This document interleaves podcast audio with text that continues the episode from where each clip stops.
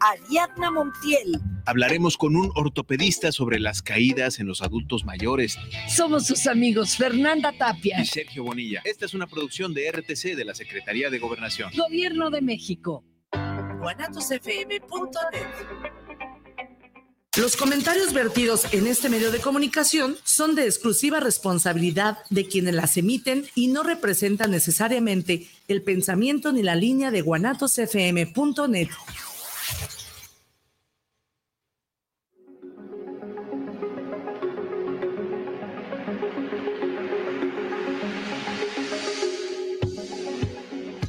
No hay vida sin muerte, ni hay muerte sin vida. Y encontrar un significado en la vida es nuestro significado. Bienvenido a tu programa Tan Amigas Contigo, en donde descubriremos juntos si la muerte es un castigo, si la muerte es un regalo o si la muerte es un favor. Quédate con nosotras. Ivania Orozco, psicóloga y tanatóloga. Y Viri Vargas, psicóloga y tanatóloga. Y, juntas somos Tan Amigas Contigo. Comenzamos.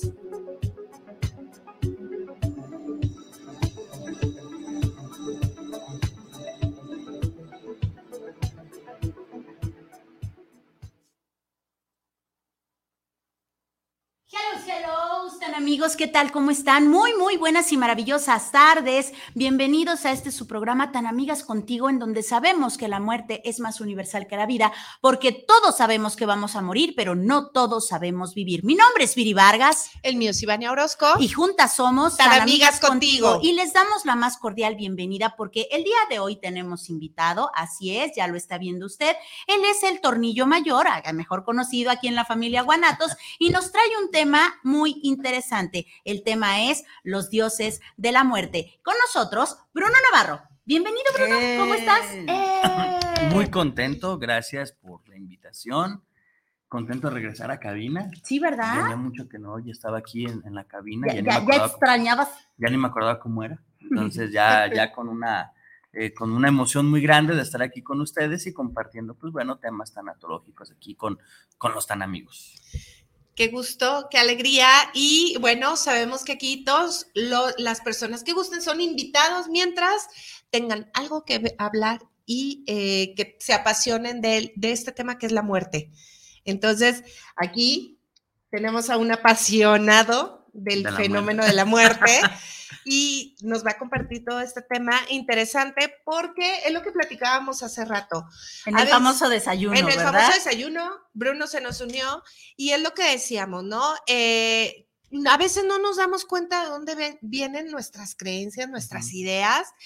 Y por lo regular seguimos haciendo este revoltijo de lo de siempre, de lo que existió mucho antes de lo que creemos que fue el principio.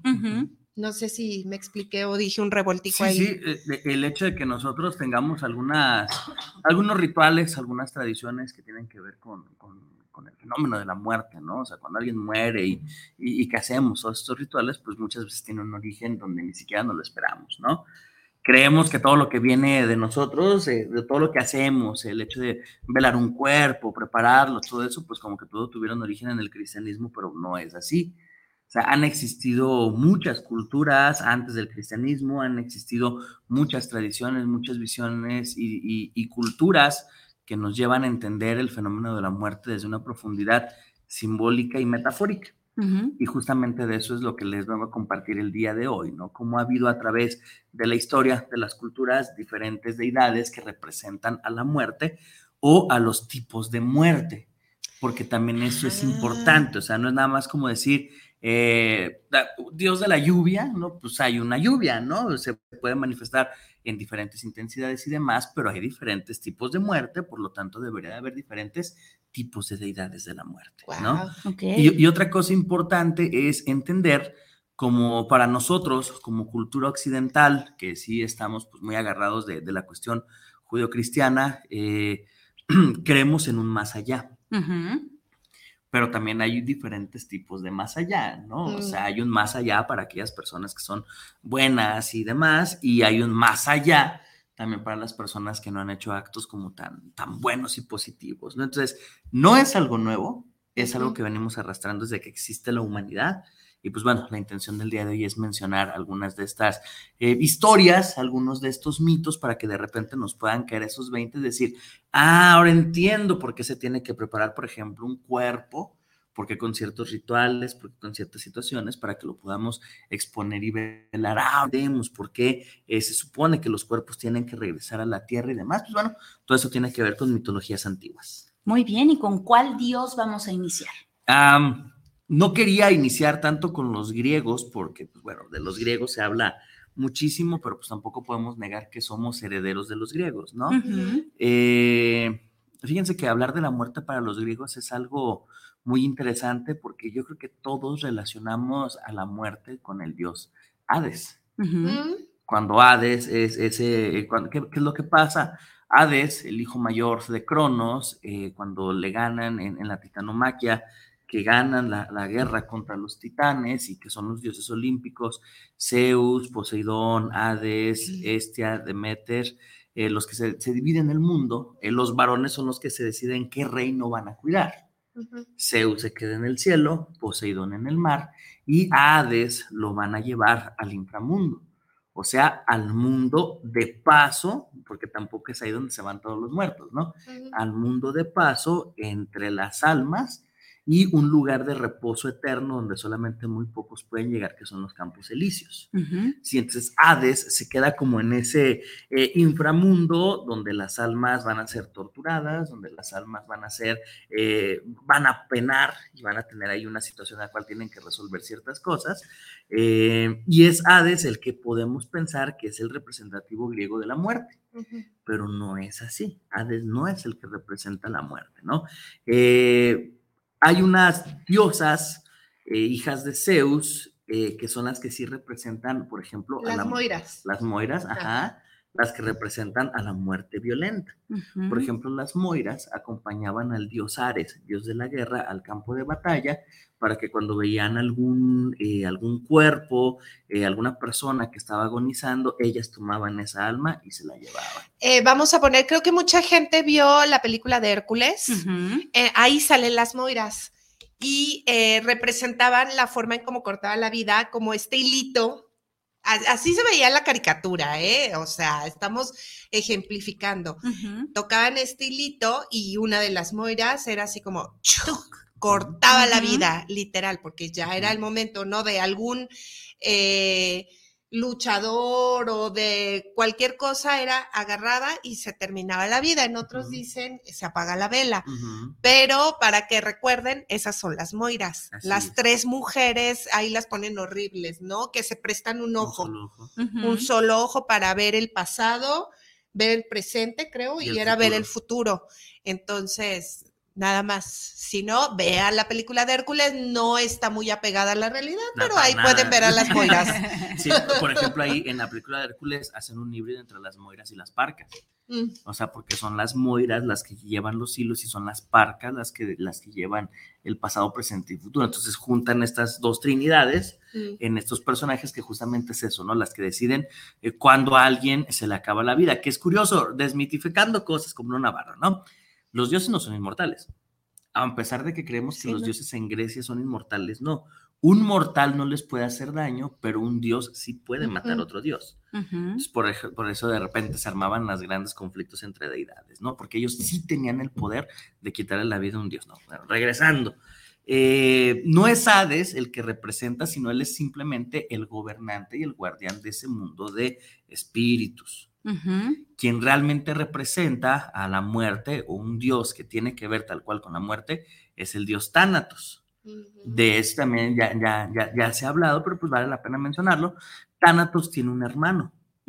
Sí, Tánatos tiene como hermano a Hipnos.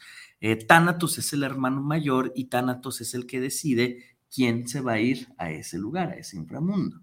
Pero curiosamente, eh, Hipnos ve a su hermano hacer un trabajo tan, tan importante, tan trascendental, que él trata de imitarlo y es cuando decide poner a los seres humanos en un estado similar a la muerte, en un estado de inconsciencia y de poca percepción, que es el sueño. Entonces, hipnos y tánatos siempre están discutiendo, eh, cuentan en las mitologías griegas, eh, que ellos todas las noches discuten para ver en cuál de los dos reinos van a poner a cada persona. Si va, va a despertar o se va a quedar en el mundo de los sueños o simplemente su alma ese día va a pasar al, al, al mundo del Hades, ¿no? Al, al inframundo. Entonces, eh, esto está padrísimo en un sentido metafórico, ¿no? Porque realmente eh, el sueño es algo muy cercano a la muerte. Uh -huh. es, Al menos eh, físicamente se ve así, uh -huh. ¿no? O sea, sus ojitos cerrados, en plena paz, boquita cerrada o puede ser entreabierta, pero así te quedas. Uh -huh. Incluso eh, neurológicamente hay ciertos procesos que son similares a cuando una persona está perdiendo la vida. Uh -huh. Sí, eh, les ha pasado, ¿no? Que de repente están soñando que se caen en un abismo. Uh -huh. Sí, que brincan. ¿no? Sí, que brincas. Es justamente porque ese estado de cansancio, el estado de ensoñación está siendo tan profundo que realmente te estás desconectando. Se te está yendo tus funciones vitales y es tu mente la que manda una reacción física para que despiertes porque realmente te, te estás, estás yendo. yendo. ¿No? Entonces, re realmente es como eh, esta metáfora tan padrísima que tienen los griegos, ¿no? O sea, pues el irte a dormir, uh -huh. pues es a veces como un, no sé si voy a despertar, sí, no sé si voy a seguir en, en, en las manos del dios Hipnos o de plano me voy a ir con, uh -huh. con el dios Tánatos, ¿no? Que es representado como, como un varón con alas, ¿sí? Una barba muy larga, o sea, es un cuerpo joven con una barba muy larga representando el tiempo, eh, la vejez, la, la, la, juventud, todo ello, y que siempre tiene una espada, ¿no? Porque es una persona que también está ahí presente en las situaciones de batalla y demás, pero eh, Thanatos es el que lleva a los que tienen una muerte pacífica, una muerte sencilla, ¿no? Entonces mm. también eso es bien interesante cómo se va en otras culturas, ¿no? Ahora nos vamos de los griegos, no sé si les parezca, nos vamos. Que, que antes de pasar allá, ¿no? haciendo un paréntesis, pues de ahí viene la palabra tanatología. He ahí la importancia, o por qué es importante uh -huh. conocer esto de los dioses para los tanatólogos. Es, es, importantísimo porque, uno,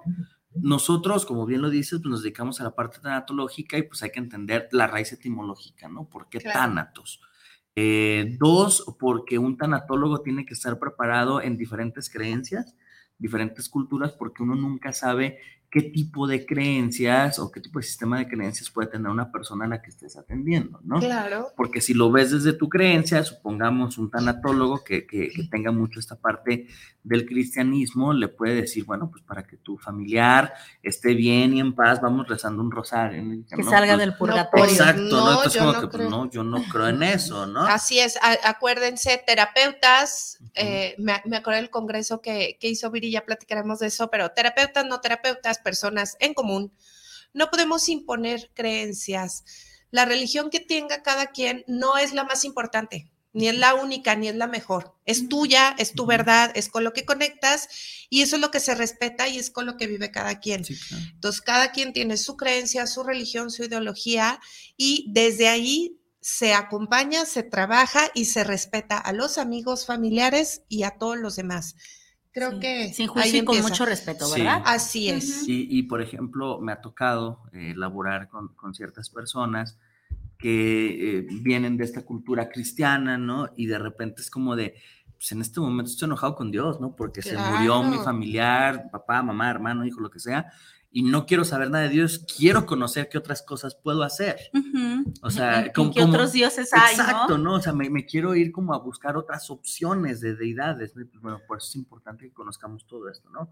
No sé, a lo mejor, pues si tú crees en, eh, te platico, ¿no? Lo que hacían los griegos, los egipcios, etcétera, etcétera. Y si algo te hace sentido para que te ayude a, a llevar esta situación, pues adelante, ¿no? O sea, Claro. es como, como, como un tanatólogo que conoce todo esto, pues puede tener como un menú de opciones para la persona que pueda manejar su duelo en diferentes circunstancias, ¿no? Entonces creo que esa es una de las cosas importantes, ¿no? Y además que podamos entender ya desde el sentido de una tanatología, pues, eh, educativa, una, una tanatología académica, el poder entender cómo nos guste o no, siempre hemos estado cercanos a la muerte Uh -huh. y cómo eh, los dioses eh, de la muerte siempre son cercanos a la deidad eh, superior, ¿sí? Pues Hades, hermano de Zeus, Zeus, el, el, padre de todo, este, por poner un ejemplo, son tan importantes tanto la vida la creación como la muerte, ¿no? Entonces, por eso tienen un lugar importante las deidades de la muerte en los panteones de las diferentes culturas.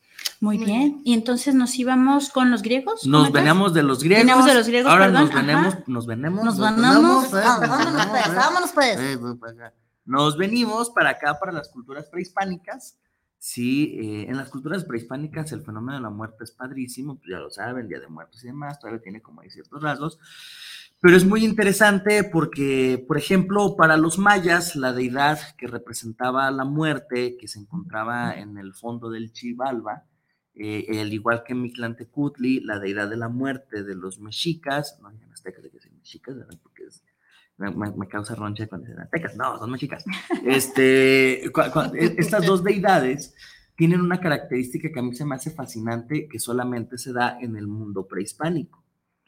Eh, se representan no con un nombre fuerte, como por ejemplo Thanatos o como Hades, un dios, un dios supremo, sino ellos son representados a través de qué? A través de cadáveres en descomposición.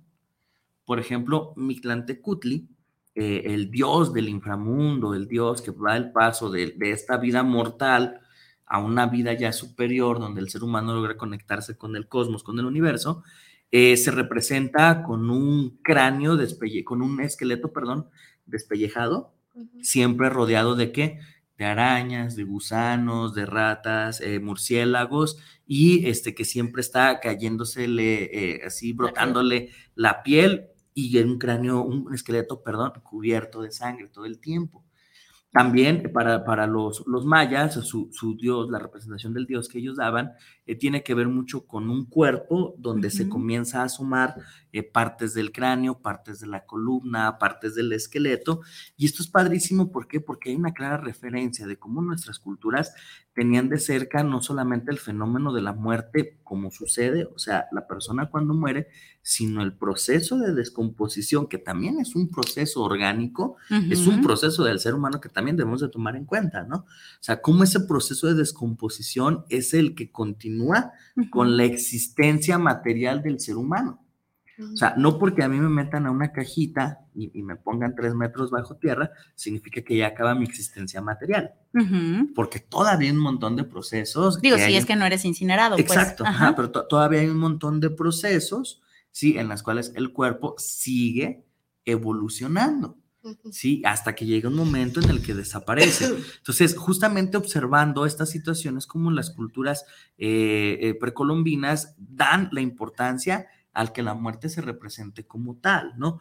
No tendría como mucho sentido para ellos, o no lo tuvo mucho sentido para ellos, que los dioses de la muerte o sus dioses que representan ese inframundo, pues sean dioses eh, preciosos y guapísimos, ¿no? Como en otras culturas, sino que realmente estén en una situación, pues, de descomposición, ¿no? Como cadáveres en descomposición.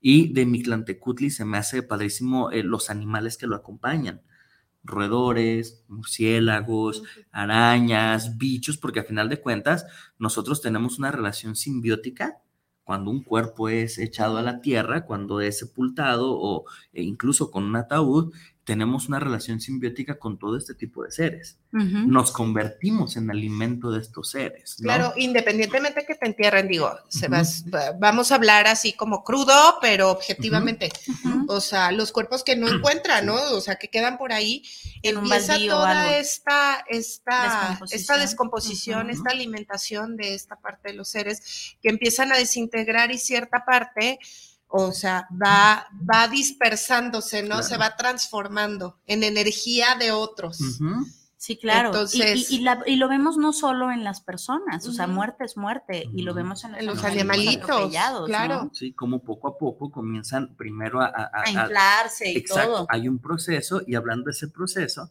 eh, para los mexicas era importante eh, el, un, recorrer un camino después de la muerte.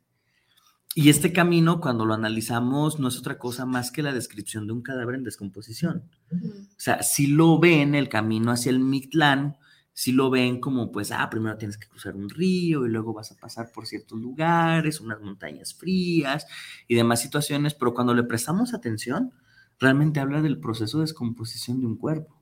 Uh -huh. o sea, y es un proceso que dura, para los mexicas, duraba cuatro años en el que un alma que moría sin una situación... Eh, digamos, la eh, valerosa o demás, mm. una persona que moría, por ejemplo, de, eh, por, por, edad, por enfermedad, en alguna situación de paz y tranquilidad, pues estas personas eran las que tenían que penar y cumplir este proceso, ¿no? Los que morían en batalla tenían otro destino, las madres que morían en el parto tenían otro destino, las personas que morían, por ejemplo, ahogadas tenían otro destino, pero como la mayoría de las personas, digamos que tenían una muerte ordinaria, eran las que tenían que realmente eh, pasar por este, por este proceso de, los diferentes... Eh, eh, pasos y, caminos que tiene que llegar al Mictlán. Entonces, Mictlantecutli, esta representación eh, es muy importante para la cultura mexica porque, porque él está presente en el momento en el que Quetzalcoatl crea a los, dios, a los hombres.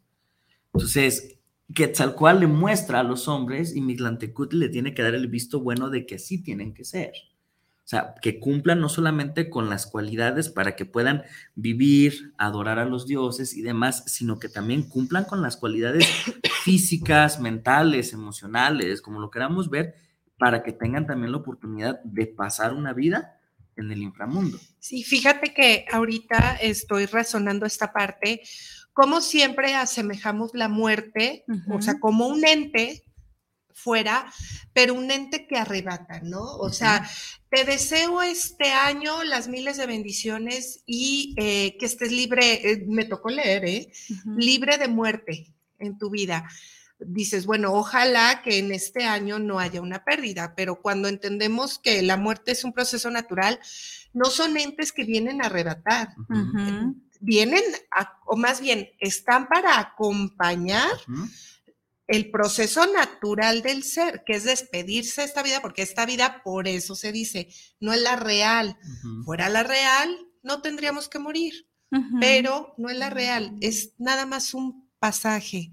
Entonces, acompañan, no es que vengan a arrebatar, como eh, conectamos con, estas, eh, con estos arquetipos, ya, pero les damos una connotación, creo que errónea. Sí en lugar de ver que es, ah, o sea, no muere solo. A fin de cuentas, hay un ser o hay un algo que acompaña tu proceso. Sí, claro. Y, además no, no, son, no son malvados. Ajá, o sea, no toman decisiones aleatorias de decir, ahorita te voy a llevar a ti como si no fuera un villano. No son asesinos. Un castigo, tal vez. Así es, Simplemente acompañan el momento. No es como un villano como, por ejemplo, los etanos que arbitrariamente toma la decisión de quitar la mitad de las vidas del universo, ¿no? O sea, no, no, tiene una decisión así de arbitraria, simplemente es, soy el que está en el proceso que sigue después de que tu estructura mortal se termine. Fíjate que ahorita que comentas eso, me viene a la mente también, ahí en, en, hay, muchos eh, memes o posts ahí en el Facebook, y uno de ellos decía, no me traigas nada, pero no me quites a nadie otra vez ese apego, ¿no? Ese, no me quites a nadie, por favor, no me quites a nadie. Y tú así como de, mejor disfruta ahorita que lo tienes, lejos de tener ese miedo, de no me lo quites, disfrútalo, no sabes si y es que no viene, o sea, ajá, ese acompañamiento que se da a las personas que lo vemos más notorio con los, eh, con los enfermos ya eh, terminales, ¿no? Estas eh, ya están ay, ¿cómo decir? Tan menos densa la relación alma con su cuerpo que tienen estos vistazos del otro lado y es la muerte viene por él, no, no viene por él, está esperando que sea su momento, si hablamos de la muerte como un ente, eh, está esperando que sea su momento para acompañarlo en el camino que tiene que ir. No viene, porque si viniera a quitar, pues en el momento que en, en cuanto se enferma, pues, ay, no, o sea, es mi gusto, no. Estoy esperando que va a haber un accidente, se acerca, ¿no? Se acerca a este ser. A mí me gustaría ser parte de esa chamba, ¿eh?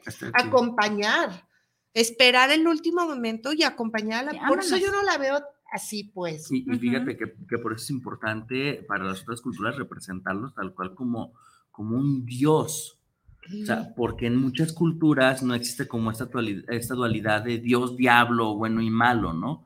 O sea, eso es importante, ¿no? No es un ser que viene a hacer algo malo, o sea, la muerte no es mala. Claro. La muerte no es algo que tengamos que evitar. Por ejemplo, eh, en el judio-cristianismo sí es el Dios diador de vida. Punto. Sí, o sea, es la visión que se tiene del Dios del cristianismo, no es el Dios creador, dador de vida. Y luego viene como esta parte oscura, ¿no? Como si fuera algo, algo ajeno a la creación, la muerte. Entonces, por eso nos encontramos de repente con mucho conflicto, ¿no? Cuando queremos ver desde la óptica del cristianismo a todas estas figuras, ¿no? Es como de, sí, son malas, y hacen una chamba del demonio. No, no, no, simplemente son deidades que sí hay vida, hay muerte, sí hay luz, hay oscuridad, etcétera, Claro, etcétera. y ver, ¿no? Cómo la representaban antes, verlo con los ojos actuales, con este temor que tenemos, este pánico, y decir, ay, qué horrible, qué miedo que se te presente esto. No, pues se está presentando uno igual a ti. O sea, no te vas, no, no va a venir a presumir, mírame yo que lo sano, no, por así decir, y tú, pues bien jodido. No, es como, estoy acompañando igual que tú. Sí. O sea, tú, como tú te vas, como me ves, tú te vas a ver, entonces no eres el único. Sí, sí, sí. Yo lo veo así. Sí, Ahorita que lo platicas es como, pues no está tan mal, o sea, es como, ay, no, no me siento solo. Exacto. Sí. Hay, hay- hay un ser que ya pasó por esto. Ajá. O sea, porque algo padrísimo, Exacto. por ejemplo, que es que Dios es inmortal. O sea, Dios no tiene, no tiene la necesidad de morir y que su cuerpo se degrade. Eso, De ya pasar por ese proceso exacto. natural. Pero en estas otras culturas ya hubo alguien que pasó por ese proceso, ¿no? Ujú. Por ejemplo, este, en lo- con los egipcios pasa algo similar, pero quiero poner en, en, en stand-by a los egipcios porque ahorita que mencionas de que es una compañera, pues no olvidemos que en la actualidad seguimos haciendo mitologías. Sí, el mundo del cómic, el mundo del cine, la literatura sigue creando mitologías. Neil Gaiman, el, el creador de Sandman, ahí si Ujú. tienen la oportunidad de ver la serie, está muy buena, Ay, es muy sí, apegada al cómic. En, en- en el cómic original, donde aparece la muerte, es justamente eso, ¿no? Es una de las deidades superiores del universo que tiene como finalidad acompañar a la persona en ese trauma que es la muerte, ¿no? Ujú. Entonces, ella llega contigo en el momento y, oye, este, ah, ya, se acabó. O sea, ya lo que cumpliste lo tuviste que cumplir, ¿no? O sea, vámonos. Claro. Y puede ser desde un anciano que dice, te estaba esperando desde hace mucho tiempo, hasta un bebé, ¿no? Se ve que, tiene la, que está acostado en su cuna y de repente llega y le comenta a Morfeo, ¿no? Le dice él tan rápido, dice, sí, ya cumplió la misión que tenía que cumplir. Claro. Lo toma y se lo lleva cuidándolo, se lleva al anciano cuidándolo, al chico que muere de manera trágica e inesperada, también se la lleva cuidándolo, o sea, simplemente es de, oye, tengo Y oportunidad. lleva de cuidar". su, su, como que he visto un- la representación, algo de lucecita, ¿no? Tiene la el- guadaña y, y gudaña, guadaña. La guadaña, Guadaña. ajá. Y, y como así, ¿no? Sí, ahí en, en, en Sandman creo que está representada como con un, como con una lámpara, algo así. Algo así que ilumina. Digo, no sé si sea real o no voy a buscar.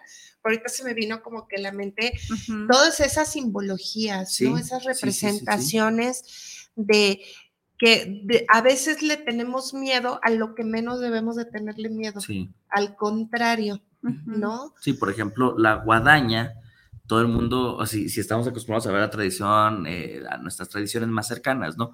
Vemos a la muerte con la guadaña, es así como la te causa, Me va a ajá, te causa terror, ¿no? Cuando pues, nos damos cuenta de que si no cortamos la hierba, no sigue creciendo. O sea, si las personas no cortaran el trigo con la hoz, con la guadaña, no seguiría creciendo. Si no cortas las rosas, el rosal no Exacto. florece. Ujú. O sea, lo O sea, Necesitamos tienes que irlas cortar, cortando. lo tienes que cegar, ¿no? La- Los Claro. que ya cumplieron con su proceso, Vámonos. vámonos, ¿no? Igual por eso me, me encanta, insisto, mi no sé, porque le tenemos miedo a esos seres, a las ratas, a los murciélagos, a los alacranes, a todo eso nos dan miedo, pero al final de cuentas son los que nos acompañan, ¿no? O sea, son los que están con nosotros ahí en el último momento cuando estamos en la oscuridad Sí, y evitan demás. que nos volvamos zombies, gracias a ellos. Sí, sí, sí, ¿no? Todo este se temor que todo, tienes del ¿no? cuerpo del zombie Sí, pero, pero- y, y es la parte en la que son los que van a salvar al mundo. lo veas desde una perspectiva racional, desde una perspectiva espiritual, una perspectiva híbrida, como sea, tiene todo el sentido del mundo en el que eh, nosotros tenemos la función también de servirles a ellos. Mm, ¿Por qué? Claro. Porque son el alimento, o sea, todo, todo está conectado, ¿no? Llámale energía, llámale simbiosis, como queramos, es una representación de esto, ¿no? Que a lo mejor nosotros en la actualidad, con todo ese desarrollo científico, tecnológico y demás, no le damos esa profundidad que nuestros antepasados sí se tomaban el tiempo de tratar de explicar y de tratar de entender. Entonces, por eso es padrísimo ver cómo representaban con estos símbolos, ¿no? Yo dudo mucho, sí, no, no, no sé, quizá algún día el cronovisor que menciona JJ Benítez lo podamos rehacer y, y- y viajemos a estas épocas y darnos cuenta de que es muy posible que a lo mejor eh, nuestros antepasados pues veían un murciélago, una rata, un alacrán, un escorpión y no pasaba absolutamente nada. era otro ser, ¿no? Con el que compartías en tu proceso de, de vida. ¿no? Porque no, no existen en estas deidades la diferencia entre vida antónimo de muerte, ¿no? Es un proceso. Claro. Y en tu proceso a lo mejor durante ciertas épocas te va a acompañar una deidad y después otra deidad y después otra deidad, ¿no? Como Hermes que acompañaba a los viajeros, pero cuando llegaban a su destino Hermes les decía, sale, ahí nos vemos, no, ahora encomiéndate a otro dios. Claro, es ya parte de ese mi proceso. chamba. Exacto. Pues Entonces, sí. esa es una profundidad padrísima que las, que las culturas en la antigüedad le daban al, al fenómeno y la importancia de la representación de la muerte, ¿no? Y, y por ahí viene, este, no sé si tengamos tiempo, queramos pasar a saluditos mientras. No, No, sí, No, todavía sí. tenemos Todavía un tenemos, ok, ratito. perfecto. Por ahí viene una parte muy interesante que nosotros la podemos encontrar mucho en, en- en imágenes, eh, en, en- en cuestión de cultura pop y demás, que son los egipcios. ¿sí? Como que sus imágenes son muy atractivas, nos llaman mucho la atención, por algo será, ¿no? Dirían a lo mejor este, eh, Samuel Ramos, un, un filósofo arqueólogo, mencionaba que antes de los españoles habían llegado los vikingos aquí a Mesoamérica Ujú. y antes de los vikingos habían llegado los egipcios. Ok. O sea, lo trata y hace una, un estudio a través de diferentes iconografías que tienen. Y es muy curioso ver cómo aquí en Latinoamérica el arte egipcio tiene mucho, mu- mucho, Mucho punch. Sí, nos llama mucho la atención, ¿no? Este, vaya, vamos a Tonalá y vemos, sí, acá la- la- los monitos de barro y un montón de figuras egipcias, ¿no? Así, Ujú. y- y Sí. quizás son de las que más se venden, ¿no? Sí. Entonces, si nos vamos a esta parte, por ahí tenemos una conexión. Sí, o Mm, sea, podría ser que hubiera una conexión dentro de esta, eh, de esta memoria genética que se va pasando generación con generación, que nos llame tanto la atención todavía todas estas iconografías, ¿no? Y hablando de egipcios, eh, hay, hay dos representaciones de la muerte, eh, quizá la más conocida, Anubis, mm. este, este dios con el cuerpo humano y cabeza de chacal, no, no es un perro, es un chacal, ¿sí? ¿Cuál es? Parece un husky. Sí, parece un husky todo negro, ¿no? O sea, cu- ¿cuál, cuál es la, ¿Por qué es importante remarcar que no es un perro y que es un chacal? Porque los chacales son animales de carroña. Los chacales se alimentan de carroña. De todo lo muertito, Así los es. perros, ¿no? Los perros, a menos que se vean en una situación compleja, Muy, muy, sí, claro. lo hacen, pero no es su alimento natural. De los chacales, de las hienas y de otros caninos, sí es su alimento natural. Entonces, eso es importantísimo en la parte simbólica, ¿no? Anubis es chacal. Chacal, sí. Ah, no, Ay, mira el perrito, qué bonita. No, Sí, no, sí, sí. perro. Sí, porque pues, me- Tiene cabeza de perro. Tiene cabeza de perro, tiene cabeza de lobo. lobo. tiene- no, o sea, es un chacal. Este, y tiene esta característica: el chacal se alimenta De de, materia muerta. Ujú. O sea, de materia en descomposición. Entonces, desde ahí empieza el sentido metafórico poca madre que le dan los, los egipcios, ¿no? Eh, Anubis es un dios eh, que él tiene como, es como, no sé, si me permiten el ejemplo, es como el San Judas Tadeo de los egipcios. Ok. Le encargan todo. O sea, es de los que les encargan casi todo, ¿no? Eh, le encargaban justamente el recibir a las almas Que habían cruzado la línea de la vida, ¿no? Eh, le encargaban la momificación, le encargaban el embalsamar al cuerpo, que son dos cosas, dos procesos diferentes para los egipcios, y le encargaban ser el juez de la vida después de la vida. Ay, qué joda. Sí, y además había ciertos guerreros que se encomendaban a Anubis para que los guiara en la batalla. Entonces, por eso digo, es como el, es como el San Judas, ¿no? De, de- los egipcios, el que le ponen todas las causas complejas y difíciles, ¿no? Eh, vamos a la parte de, por ejemplo, eh, el que los recibía.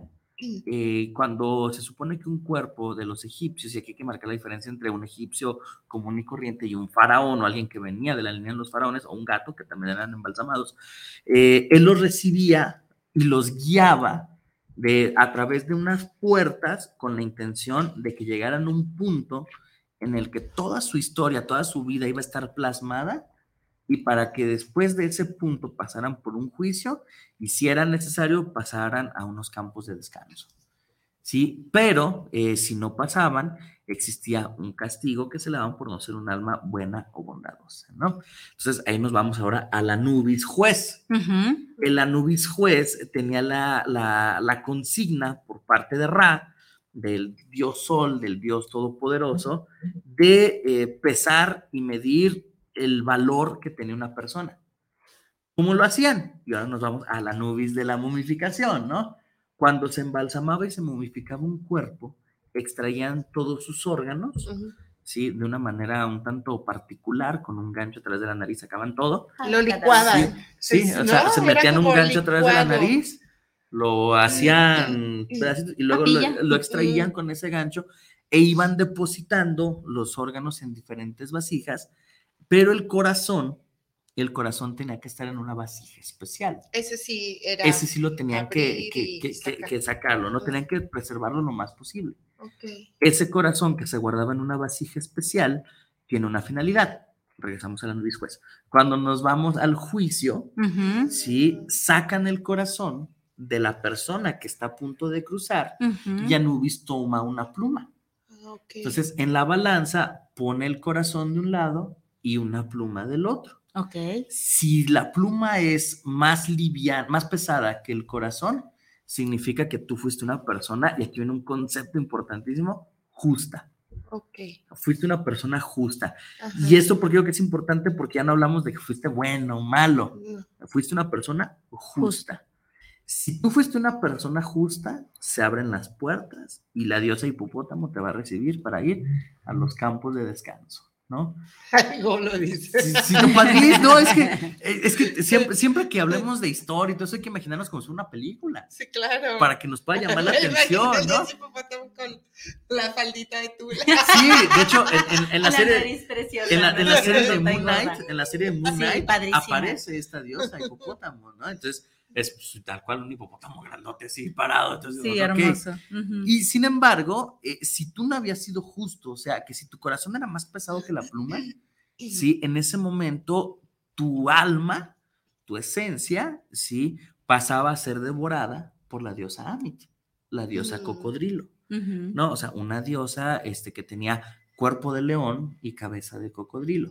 Y aquí es donde volvemos al simbolismo, ¿no? Eh, un cocodrilo es un animal que en vida te puede hacer daño, ¿sí? Los hipopótamos pues, también, ¿sí? Son los animales terrestres más peligrosos de la Tierra, pero no tienen como esta connotación, tú lo dijiste, ¿no? Se ven bien bonitos Sí, con su narizotas y, sí. y parece que están descansando todo el tiempo, ¿no? Porque están me- Relajados. O sea, O medio... sea, no son cazadores. Exacto, o sea, pero si llega la oportunidad, y los cocodrilos sí, los cocodrilos son devoradores, incluso entre ellos mismos se comen, ¿no?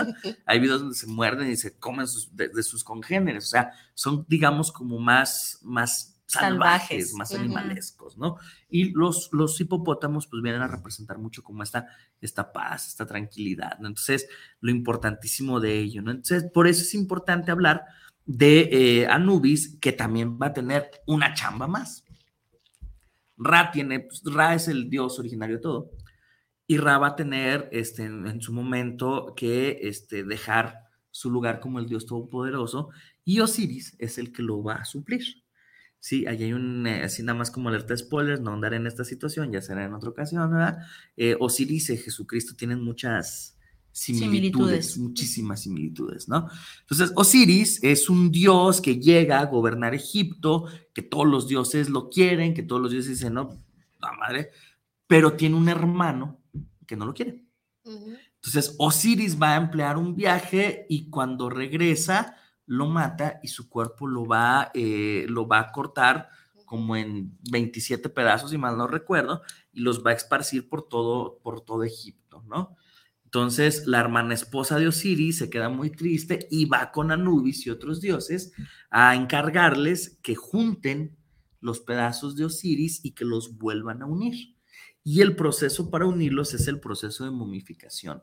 Entonces, Anubis es el encargado de retomar el cuerpo hecho pedazos de Osiris y volverlo a unir. ¿Para qué? Para que vuelva, para que resucite y pelee contra su hermano que, que- que quiere, es, es, es- como el villano, ¿no? Como el hermano que quiere eh, gobernar de manera errónea Egipto, ¿no? Entonces, eh, Anubis tiene esa tarea de reunir los pedazos de- de- del dios y unirlos para que pueda regresar al mundo de los mortales. ¿no? Entonces, es una deidad impresionante.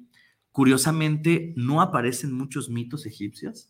Sí, se le tenía tanto respeto a Anubis que no lo andaban metiendo en chismes de que si era amigo fulano, o sea, tenía un lugar tan importante que todos lo tomaban en cuenta sin necesidad de platicar sobre él. Entonces, en las diferentes etapas de la mitología egipcia nos podemos dar cuenta justo de eso, ¿no? De que se habla de Anubis desde una forma muy discreta, Ujú. con un respeto, ¿no? A- a- hacia la deidad, hacia la entidad que representaba el, el juez, el que, el que recibe, el que prepara, el que enjuicia y el que da un veredicto, ¿no? Entonces, Anubis es una deidad importantísima que yo creo que todos los que nos dedicamos a la tanatología, pues deberíamos de, de verlo, ¿no? Porque al final de cuentas, un tanatólogo pasa por estas etapas. Ujú. A veces recibe, a veces prepara o a veces le ayuda a alguien Ujú. a que se vaya, Sí. ¿no? Entonces, eh, Anubis debería ser un, un, un ícono de, de la Sí, tanatología. lo único que no, juez. Sí, sí, sí, exacto. Eso exacto. favor. nadie Eso se no. lo atribuye. Yo creo que ahora sí nos vamos con saluditos, ¿no? Sí, Ok, va. de este lado, creo que ahí también tú tienes eh, saluditos, Nos- pero vámonos con Omar Flores. Saludos, qué buen tema. Satanás, el diablo, Belcebú, ¿podría considerarse Dios de la muerte? No, sí y no. Sí en el sentido, si nos vamos a la mitología del cristianismo, sí, porque si Dios es vida y, y- y Luzbel quiso hacer todo lo contrario, pues Ajá. Luzbel es muerte. Sí, porque acordémonos que todo esto que sucede eh, entre la guerra entre el cielo, eh, los ángeles caídos, eh, es muchísimo antes de la creación del hombre. Ujú. Entonces, pues en teoría, si existe eh, desde el cristianismo la visión de Dios creador de vida, pues tiene que haber un destructor de la vida, y en ese caso sería Lucifer. Ok. Pero en un sentido, como lo veían las antiguas culturas, en un sentido mitológico, no podría aplicar porque a final de cuentas él no está, o, o por lo menos Lucifer, no fue creado para llevar o, del paso de la vida a la muerte o acompañar a estas Mm. personas. ¿no? Entonces, en ese sentido, no. Ok, pues ahí está. Saluditos, Omar. Besotes. Saludos. También tenemos a Roxana González. Qué Corazón. tema tan interesante. Muchísimas gracias, Roxana. Saludos. También Quiero, amiga. tenemos a Israel Romaísco, nos está saludando desde Guanajuato. Saludos, Isra. Saludos. Tenemos a Álvaro Espinosa desde California. Primo, besotes. Tenemos a Rebeca Villalobos, besitos, saluditos. Eh, Sara Soto Márquez nos dice feliz y bendecido año. Súper interesante el tema. Gracias. Gracias. Besotes. También eh, saluditos a Lidia. Lidia Ceja nos dice, en especial me encanta la mitología. Gracias por el tema. Muchas gracias. Gracias, Lidia, Saludos. por estarnos Saludos. sintonizando. Y, Por- ah, ah, no, no, dale. no, dale, dale, dale tú. Tenemos a Soco Barajas, mi tía, saludos, sobrino, uno hasta Utah, saludos hasta Utah, hasta allá siguen a las tan amigas. Guau, muchas Saludos, gracias. Hasta allá. gracias. Saludos. Socorro Rodríguez, ¿la conoces? Mm, mi bellísima madre. Besotes. Saludos tan amigas contigo, saludos a los tres, interesante tema, un fuerte abrazo y bendiciones. Eh, saludos, mucha gente viendo. Danay Nicole nos pregunta, buenos días, saluditos. ¿Han escuchado o saben de Tuonón y Titi? Pues yo, el Titi de. Preguntó. de- Titi me preguntó, si tenía pero mucha novia. Es, es el único que Ese yo lo conozco, pero si nos quieres platicar, Danay, Sí, adelante. ojo, eh, podríamos extendernos en esto mucho porque hay celtas, babilónicos, sumerios, sí. mayas, incas, eh, uf, o sea, hay una enorme cantidad. Nórdicos. nórdicos, nórdicos gel, que también nada más rápidamente es lo que suceda, eh, su cuerpo es mitad muerto y mitad viva, ¿no? Y es una representación fascinante de que realmente, como decía Martin Heidegger, desde que nacemos somos lo suficientemente viejos para morir. O sea, crecer significa degradarse. Ah, o sí. sea, el ir creciendo significa que mi cuerpo se va degradando. Entonces, Ujú. Sí. por eso Soy padrísimo- modelo 82, papi. Me guste o no me No guste, se soy nota, modelo No, 82. no se nota, no se nota. Entonces, eh, eh, ese es padrísimo cómo lo representaban a, a Sí. Hela, ¿no? O sea, la mitad una mujer preciosa y la otra mitad un cadáver en descomposición. Wow. Entonces, esa es la representación del estás creciendo, estás evolucionando, estás también muriendo. El como me ves te verás en una sola persona, sola ¿no? imagen. Qué padre. Sí. Muy bien. ¿Ya? ¿Más para allá? ya, ¿Ya? ya. Ok. Fue como muy el cortón. Ay. A ver, Diego García, saludos para el programa de Tan Amigas contigo. Eh, saludos por llevar este gran programa. Un excelente saludo a los tres, felicitándoles. Saludos. Gracias a Diego. Diego, saludos. Gerardo Viedo, saludos a Tan Amigas contigo. eh, saludos por el programa. Las- les extrañamos el viernes, pero aquí ya pendientes. Ya, ya estamos de regreso, ya estamos de regreso. Ya andamos por acá. Fabiola Cruz, saludos al programa de Tan Amigas Contigo. Saludos por su excelente espacio y el tema de los dioses de la muerte. Fabiola, besos. Y Javi, Gabriel Román, saludos al programa eh, de Tan Amigas Contigo. Saludos al Tornillo Mayor. Gabriel, Saludos. saludos. ok. Muy y bien. pues bueno, se nos está acabando el tiempo. Tenemos cinco minutitos. Cuéntanos en cinco minutitos. ¿Qué les cuento en cinco minutitos? Ojo, este, nada más contestando a la E, nos dice que Titi es la versión femenina escandinava de Caronte. Es la banquera, la barquera, perdón, de Tuonela que lleva las almas a Tuonela, la tierra de los muertos, pero ella no cobra, lo hacía de buena fe. Sí, porque Mira. acuérdense que Caronte, eh, porque también este, hay, hay muchos rituales funerarios que tienen que ver con estas deidades, ¿no? Ujú. por ejemplo, los griegos que tenían que poner una moneda de- en el cuerpo de la persona antes de sepultarla para que Mm, Caronte, A los ojos también, Ujú, se- para que pudieran pagar. así es, ¿no? para que, que tuvieran esas monedas, el cual les darles al barquero para que los pudiera cruzar y, y demás situaciones, ¿no? Este, ah, solamente se me ocurre si hablar de, si habláramos, vaya, de, de lo que significa la momificación y del proceso que se iba a nombre, sería uno o dos programas, ¿no? Entonces sí es importante esto. ¿Y con qué me gustaría que nos quedáramos con esta reflexión de que los seres humanos siempre hablamos de lo que más desconocemos? Y el tema del que más hablamos es el de la muerte. O sea, si, si, si queremos ponernos a explicar el universo, el cosmos y todo eso, sí, sí existe mucha literatura científica, si lo queremos ver así, donde a través del estudio de lo observable, de lo no observable, de la suposición y demás, ahí está, ¿no? La, la, la literatura. Pero lo que realmente ha hecho que el ser humano tenga una conexión con sí mismo es hablar de la muerte.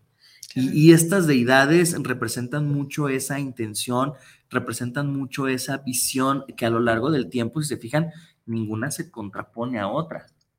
Podríamos decir que en algún momento pudieran estar conviviendo este, Hades con, con, con Anubis o Anubis con, con Mictlantecutli y no habría como que un problema, ¿no? O sea, a lo mejor se pusieran Zeus con Odín o Zeus, o sea, los dioses creadores, a lo mejor ahí se había rollo, pero entre los que reciben y los que representan a la muerte, como que no. A lo mejor tienen su reunión anual. Exacto, ¿no? O sea, Su si- congreso. si- Su si- si lo- congreso. Si lo, queremos ver así de manera caricaturizada, podría hacerlo. Porque al final de cuentas, todos representan de diferente manera el mismo fenómeno.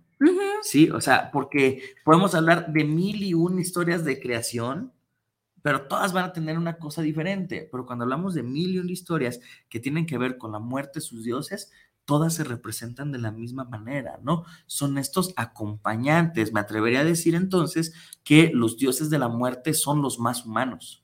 No el dios del amor, no el dios de, no el dios creador, no los dioses de bla, bla, bla, no. El verdadero dios que entiende lo que es la humanidad, que entiende lo que es la vida, Que entienda son- el dolor. que entiende Que el dolor y que entiende. te dice, no hay pedo, yo te acompaño, ¿no? O sea, no Sí, estás no solo. lo tienes que pasar solo. Exacto. Pero curiosamente, nadie quiere estar acompañado por ellos. O sea, ellos tienen toda la disposición, pero Claro. son los más rechazados. Y ahí viene, en la actualidad sí, pero ahí viene que eh, lo importante de, de ver hacia atrás, ¿no? Ujú. Como estas culturas decían, no hay bronca porque sé que, está, que van a recibir en el Hades.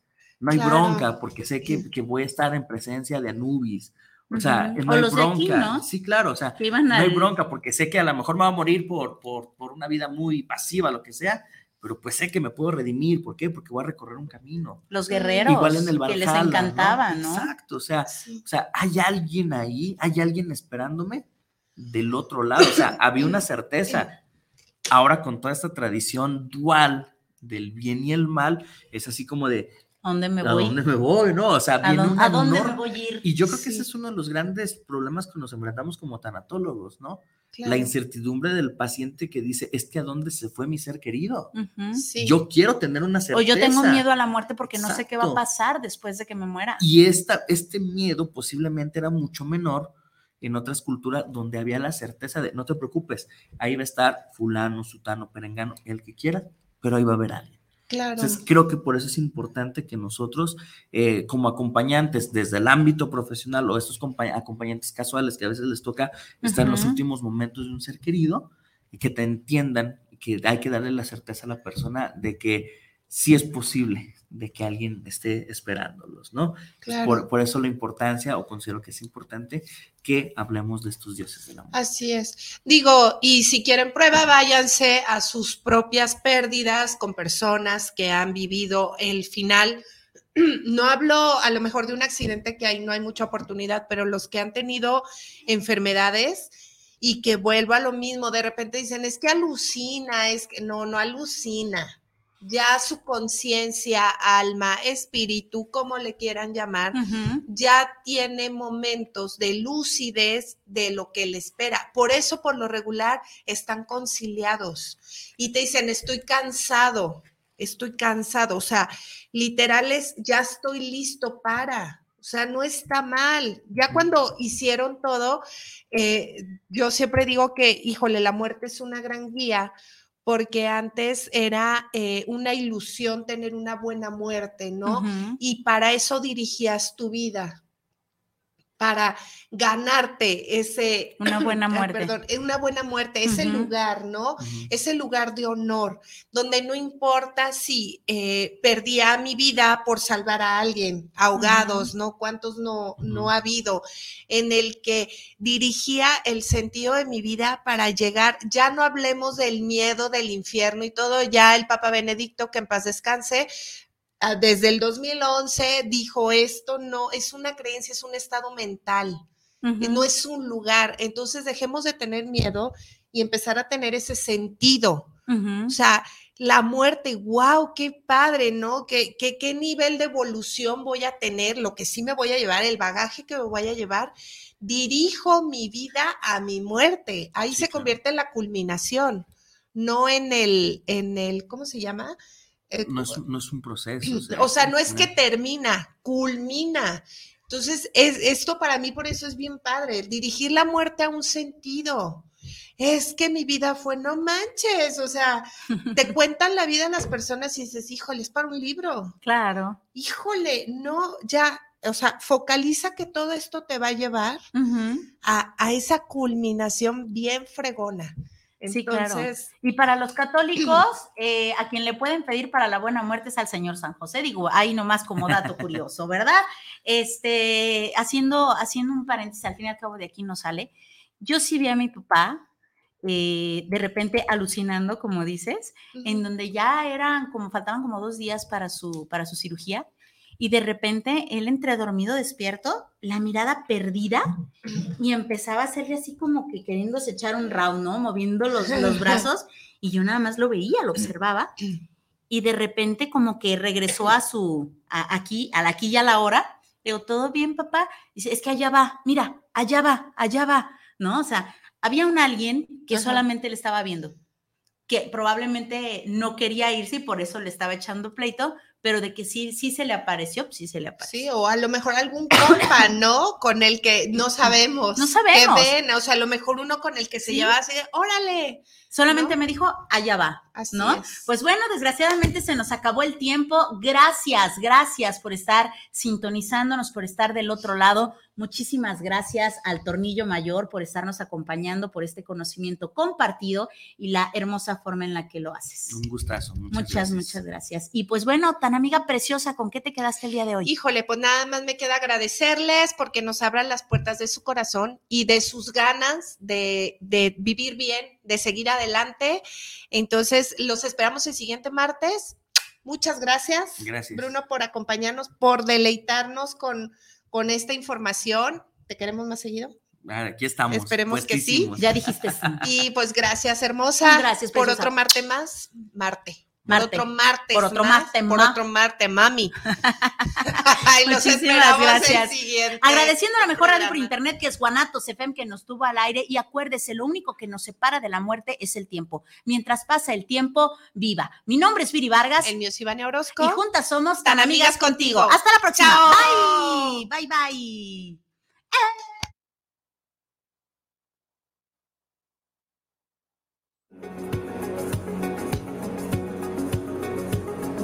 Muchas gracias por habernos acompañado. ¿Ya definiste si vives un día más? ¿O vives un día menos?